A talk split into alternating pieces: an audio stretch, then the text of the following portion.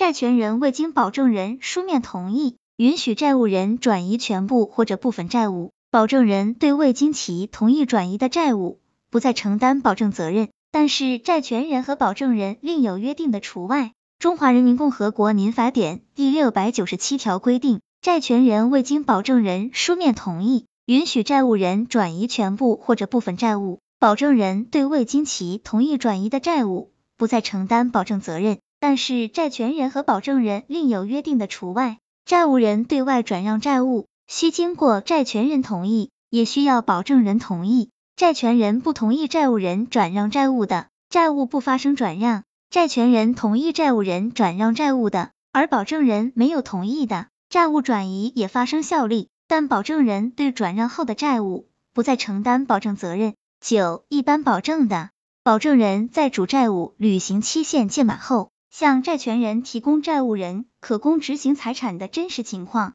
债权人放弃或者怠于行使权利。而致使该财产不能被执行的，保证人在其提供可供执行财产的价值范围内，不再承担保证责任。中华人民共和国民法典第六百九十八条规定，一般保证的保证人在主债务履行期限届满后，向债权人提供债务人可供执行财产的真实情况，债权人放弃或者怠于行使权利，致使该财产不能被执行的。保证人在其提供可供执行财产的价值范围内，不再承担保证责任。银行作为金融机构，在贷款及保证合同中常常会约定，保证人在贷款银行开设账户，一旦债务人逾期偿还银行贷款，贷款银行有权从保证人在贷款银行开设的银行账户中直接划扣逾期贷款本息。但是在债务人或者第三人同时向贷款银行提供不动产抵押的，银行为了方便执行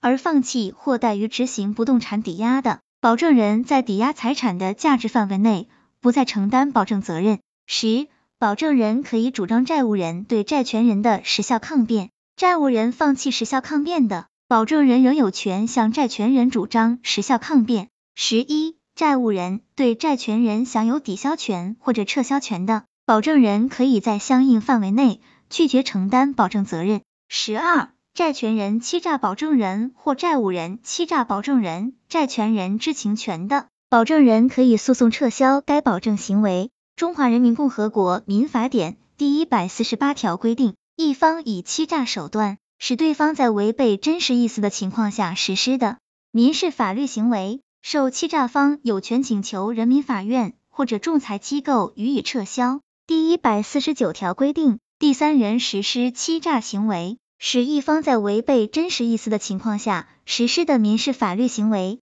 对方知道或者应当知道该欺诈行为的，受欺诈方有权请求人民法院或者仲裁机构予以撤销。在原来担保法时代，对债权人欺诈保证人或债务人欺诈保证人、债权人知情的，同样有明文规定。担保法第三十条，有下列情形之一的。保证人不承担民事责任：一、主合同当事人双方串通，骗取保证人提供保证的；二、主合同债权人采取欺诈、胁迫等手段，使保证人在违背真实意思的情况下提供保证的。担保法司法解释第四十条，主合同债务人采取欺诈、胁迫等手段，使保证人在违背真实意思的情况下提供保证的，债权人知道或者应当知道欺诈。胁迫事实的，按照担保法第三十条的规定处理。民法典时代明确发生以上情形时，保证人可以诉讼仲裁方式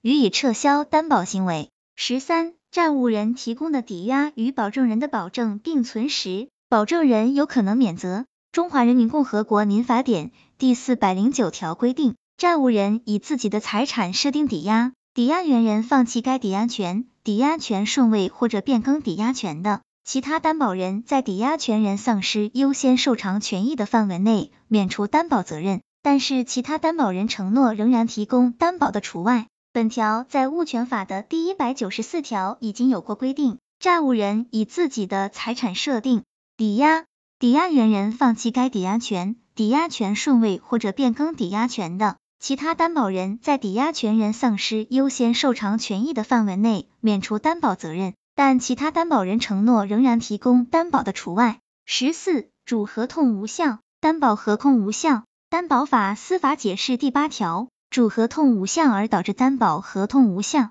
担保人无过错的，担保人不承担民事责任；担保人有过错的，担保人承担民事责任的部分不应超过债务人不能清偿部分的三分之一。中华人民共和国民法典第三百八十八条，主债权债务合同无效的，担保合同无效，法律另有规定的除外。担保合同被确认无效后，债务人、担保人、债权人有过错的，应当根据其过错各自承担相应的民事责任。民法点位在保证章节规定主合同无效而导致担保合同无效，在第四编担保物权的一般规定中予以体现。民法典同时规定，担保合同包括抵押合同、质押合同和其他具有担保功能的合同。律师认为，保证作为其他具有担保功能的合同，可以适用该条款。